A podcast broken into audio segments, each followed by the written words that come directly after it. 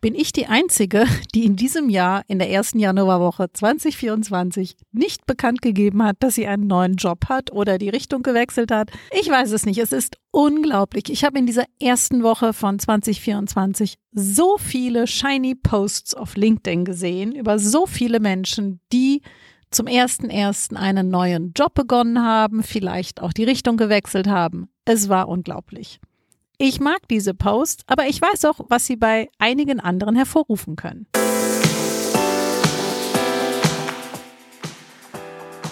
Hi, ich bin Nicole Est und das ist Catch Your Wave, dein Podcast über Career Change und Life Design, sodass dir Montage wieder unendlich Spaß machen. Denn es gibt für jeden genug Wellen da draußen. Also catch your wave.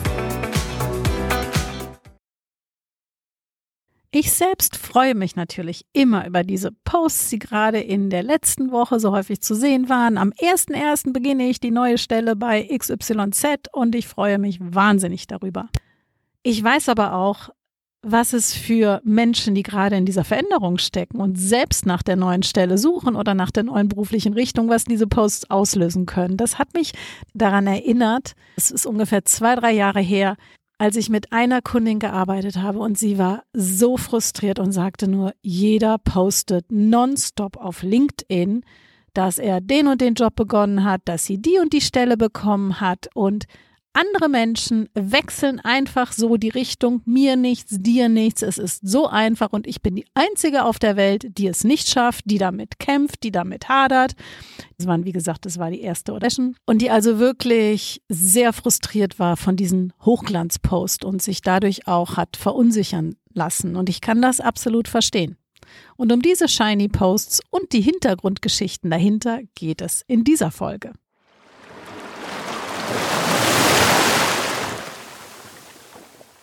Durch meinen Beruf kenne ich bei vielen dieser Hochglanzposts natürlich die Hintergrundgeschichte. Und die sieht dann ganz anders aus. Da ist dieser Post, der meistens erst drei, vier Monate nachdem man durch den ganzen Veränderungsprozess gegangen ist, gepostet wird, geteilt wird, ist tatsächlich nur dieser kleine letzte Fünf-Minuten-Schritt, nachdem eine große Reise hinter einem liegt. Eigentlich müssten wir zu diesem Shiny Post auch noch einen Unshiny oder Not so Shiny, also den Nicht-Hochglanz-Post veröffentlichen, in dem wir schreiben, wie schwierig es war, an die neue Stelle zu kommen, was nicht geklappt hat oder was wir alles unternehmen mussten, um diese neue Stelle zu bekommen. Und im Moment ist es ein Bewerbermarkt. Das ist eine sehr gute Situation auf dem Arbeitsmarkt, also das vorweg. Es gibt genug Stellen, darauf gehe ich später noch ein.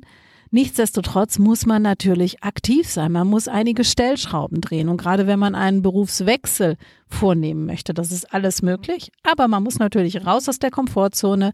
Man muss in kleinen, konsequenten Schritten in diese Richtung gehen, damit man dann auch als aller, allerletzten Schritt und dieser LinkedIn-Post, den halt andere nur sehen, die die Reise von Namen nicht mitmachen, um dann auch seinen LinkedIn-Post posten zu können. Und diese Woche war es wirklich extrem. Es hat mich so sehr an meine Kundin vor zwei, drei Jahren erinnert, die so frustriert war und tatsächlich das Gefühl hatte, sie sei die einzige, die sich anstrengen muss und allen anderen fällt das alles nur einfach so zu. Wobei ich natürlich nicht in Abrede stellen möchte, dass in einem von 100 Fällen es tatsächlich der schnelle Jobwechsel ist.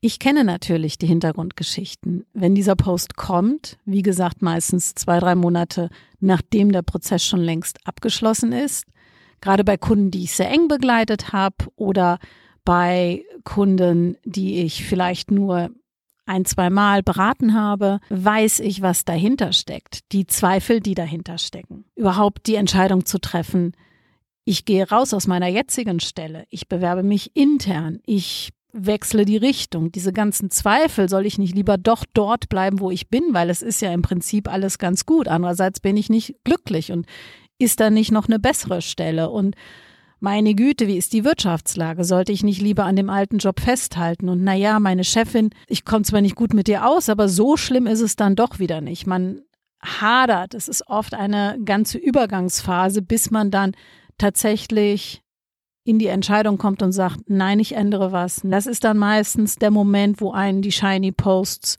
nutzen und auch motivieren, weil man sieht, hey, es ist möglich. Wenn X, Y und Z den Job wechseln, dann ist es für mich auch möglich. Und es hat diesen motivierenden Effekt. Wenn man dann aber in dem Veränderungsprozess steckt und der ein oder andere Rückschlag kommt und der ist vorprogrammiert, dann kann es tatsächlich sein, dass man sich von diesen Beiträgen verunsichern lässt und denkt, man ist so der einzige einsame Mensch auf der Welt, dem das so gar nicht gelingt, der Absagen bekommt. Also hinter jedem dieser Shiny Posts ist eine ganze Geschichte, wo in der ersten Phase man sich erst einmal darüber bewusst wird, will ich eine Veränderung, ja oder nein. Es entsteht ein gewisser Leidensdruck, bis man sich dann dazu entscheidet. Und das steht aber nicht in dem Post.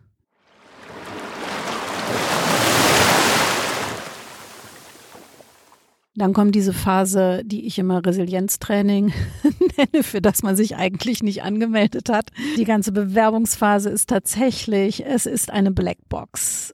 Man erhält als Bewerber, Bewerberin nie die ganzen Informationen. Und selbst wenn man Feedback erhält, ist auch das mit Vorsicht zu genießen, da Unternehmen natürlich nur neutrale Gründe nennen und meistens nicht die wahren Gründe, zum Beispiel nicht sagen, wir hatten uns schon längst für eine interne Kandidatin entschieden. Und diese ganzen Gründe wirst du nicht erfahren. Das ist das Herausfordernde bei dem Prozess. Du stellst dich aber wiederum vielleicht in Frage, weil du nicht weißt, es gab längst diese interne Kandidatin, die den Job bekommen sollte. Und du stellst dich selbst in Frage, wieso habe ich die Absage bekommen? Ich passe doch 100 Prozent perfekt. Oder du hast das Gespräch gehabt, es lief alles 100 Prozent, Chemie stimmt.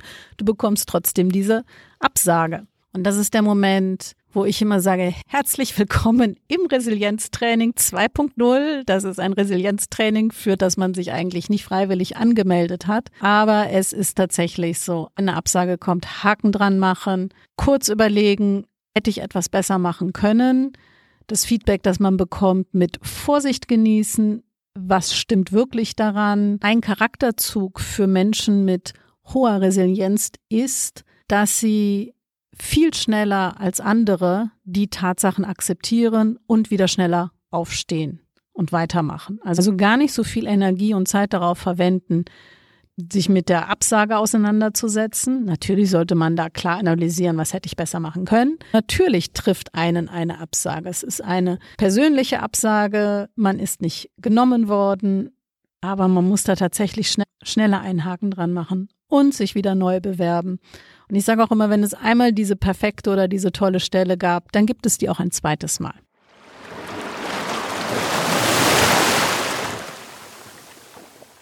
Das Gute ist, dass der Bewerbermarkt im Moment sehr gut aussieht und das auch schon seit ein, zwei Jahren. Es gibt sehr viele offene Stellen und es werden händeringend gute, und ich sage noch nicht mal sehr gute, Leute, es werden gute Leute händeringend gesucht. Und auf der anderen Seite ist es auch surreal, weil gerade Tech-Unternehmen 2023 große Restrukturierungsprogramme fahren. Es gibt Freiwilligenprogramme, wo Abfindungen angeboten werden, wenn man das Unternehmen freiwillig verlässt. Und ich weiß, dass bei einigen dieser Unternehmen trotzdem händeringend Leute gesucht werden die, die parallel einstellen und trotzdem Freiwilligenprogramme gerade durchführen und restrukturieren. Ich gebe dann wieder den Tipp, sich nicht von diesen Berichten zu den Restrukturierungsprogrammen oder Entlassungswellen verrückt machen zu lassen. Das Gute ist auch, man muss ja nicht den ganzen Arbeitsmarkt retten und der sieht wirklich nicht schlecht aus. Man braucht ja nur eine Stelle, eine Position. Und wie gesagt, es gibt wirklich gerade in den letzten zwei Jahren viele Stellen und Möglichkeiten. Es sei denn, natürlich auch hier die Klammer, es sei denn, man sucht in einer bestimmten Stadt die, weiß ich nicht, fully remote Stelle in dem und dem Bereich in der Industrie und diese Industrie ist dort halt einfach nicht vertreten. Das sind natürlich dann Spezialfälle, da ist es schwieriger, da muss man länger suchen. Aber ansonsten sieht es wirklich gut aus. Nichtsdestotrotz, auch wenn die Lage gut aussieht, ist die Reise dorthin diese Achterbahnfahrt, dieses Auf und Ab. Dann bekommt man mal drei Zusagen, drei Einladungen zum Gespräch, dann kommen wieder drei Absagen. Und wie gesagt, man bekommt kein ehrliches Feedback. Jüngere Unternehmen geben das schon mal, die laden dann tatsächlich nochmal zu einem Feedbackgespräch ein. Das finde ich super, sollte eigentlich dazugehören. Aber ansonsten ist es tatsächlich eher ein Resilienztraining, Manchmal tauchen Unternehmen ab, wobei Unternehmen auch inzwischen von Bewerber und Bewerberinnen geghostet werden. Das hat in nach meiner Erfahrung hat diese Tendenz tatsächlich auf beiden Seiten zugenommen. Und wie gesagt, selbst wenn die Lage gut aussieht, macht jeder, auch die Menschen, mit denen ich zusammenarbeite, die wirklich eine sehr hohe Einladungsrate haben, auch die machen diese Phasen beim Bewerben durch dass man mal zutiefst verzweifelt ist und denkt, man ist der letzte Mensch auf der Welt, der nie einen Job bekommen wird. Und dann die nächste Woche kommen wieder plötzlich drei Einladungen zu Jobs, die extrem gut passen und wo man sich gar nicht aktiv beworben hat, über Empfehlungen und dann funktioniert es wieder. Ich kenne niemanden, der nicht diese Phasen durchgemacht hat. Deshalb fällt es mir natürlich auch leichter, diese Hochglanzposts auf LinkedIn realistisch zu sehen, weil ich halt auch die Nicht-Hochglanzposts dahinter, die Hintergrundgeschichte kenne. Ich weiß, dass der oder diejenige sich drei, vier Monate beworben hat und ein Traumjob dabei war und nach fünf Runden derjenige rausgeflogen ist und keine wirkliche Begründung dafür bekommen hat und dachte, Mann, das ist mein Traumjob. Und es dann im Endeffekt der Job nachher geworden ist, der auf Stelle 5 war, wo man eigentlich dachte, den bekomme ich gar nicht, er erfüllt die Anforderungen nicht und eigentlich gefällt er mir auch nicht. Und dann plötzlich im Vorstellungsgespräch man merkte, wow, das ist doch mein Traumjob und es dann der Job geworden ist. Diese Hintergrundgeschichte wird leider nicht gepostet. Es ist auch richtig so. Aber man sollte also wirklich diese Shiny Posts mit einer gesunden Skepsis betrachten, wissen, das ist nur die Spitze des Eisberges. Und auch wenn es schnell geht, macht jeder diese Auf und Abs im Bewerbungsprozess durch. Wie gesagt, es ist ein sehr gutes Resilienztraining, für das du dich nicht bewusst angemeldet hast.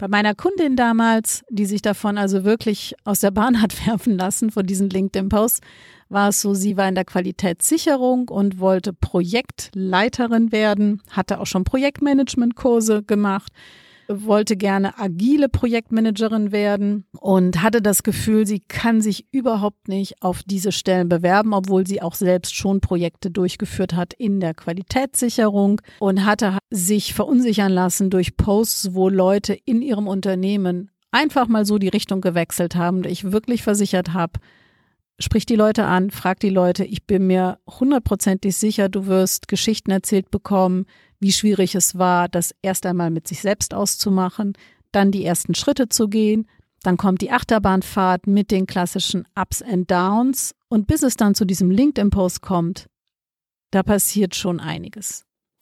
Das Gute ist, auch wenn das Feedback während des Bewerbungsprozesses sehr spärlich ist, gibt es trotzdem ganz klare Indikatoren, ob du etwas verändern solltest oder nicht. Ich achte immer darauf, dass eine gewisse Conversion Rate, also eine gewisse Einladungsquote vorhanden ist. Und solange du nicht genügend Einladungen zu Bewerbungsgesprächen bekommst, ist es noch deine Aufgabe, deine Bewerbungsunterlagen zu ändern. Da ist immer viel möglich. Ich nenne das kosmetisches Marketing, die noch zielgerichteter zu schreiben, um diese erste Hürde zum ersten Gespräch eingeladen zu werden. Wenn du dann merkst, ich komme easy peasy in die zweite, dritte Runde, kann es sein, dass es nachher in der letzten Runde nie klappt. Da muss man nochmal die Stellschraube finden, damit man auch in die letzte Runde kommt und dann tatsächlich ausgewählt wird. Es gibt auf dem Prozess schon Indikatoren, wo du sehen kannst, ich mache da was richtig und sich nicht einfach blind weiter bewerben. Das, da gibt's natürlich ganz ganz klare Indikatoren, wo ich immer drauf schaue, dass A, die Einladungsquote gut ist, dann, dass man leicht von der ersten in die zweite Runde kommt.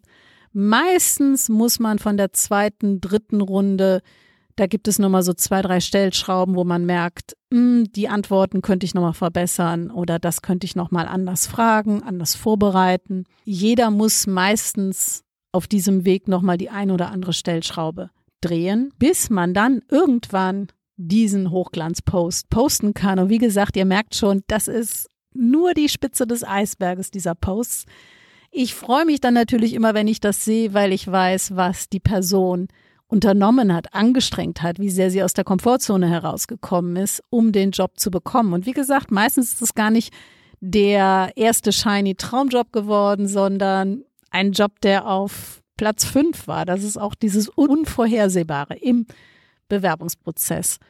In meinem Fall bei der Kundin, sie hat zusätzliche Trainings gemacht, sie hat noch Projektmanagement-Zertifikate gemacht, sie hat sich intern auf die Stelle der Projektleiterin beworben und hat Inzwischen ist sie anderthalb Jahre in ihrer neuen Richtung. Auch da sehe ich Shiny Posts. Sie hat inzwischen auch das Unternehmen gewechselt. Auch da habe ich dann nach einigen Monaten den Post, den sehen, dass sie jetzt als agile IT-Projektleiterin beginnt in einem anderen Unternehmen. Und wenn man nur diesen Post sieht, denkt man so, oh wow, wie hat sie es denn so leicht aus der Qualitätssicherung in die neue Richtung geschafft. Ich weiß, wie viel harte Arbeit sie hineingesteckt hat. Sie hat sich sogar freiberuflich, hat sie noch zusätzlich Projekte als Projektleiterin übernommen, damit sie das ihrem Lebenslauf hinzufügen kann. Sie hat da so hart gearbeitet und sitzt heute fest im Sattel in ihrer neuen beruflichen Richtung. Insofern hinter jedem Shiny Post steckt noch immer ein Unshiny Post. Niemals aufgeben, immer weitermachen und es gibt genug smarte Steps und Methoden, die berufliche Richtung noch einmal neu auszurichten oder die neue Stelle zu bekommen. Nächste Woche gibt es wieder eine neue Folge von Catch Your Wave, der Podcast, den es auf Englisch und Deutsch gibt. Wenn du eine Frage hast, die du beantwortet haben möchtest, sehr gerne eine E-Mail an nicole at catchyourwave.de. Bis nächsten Sonntag.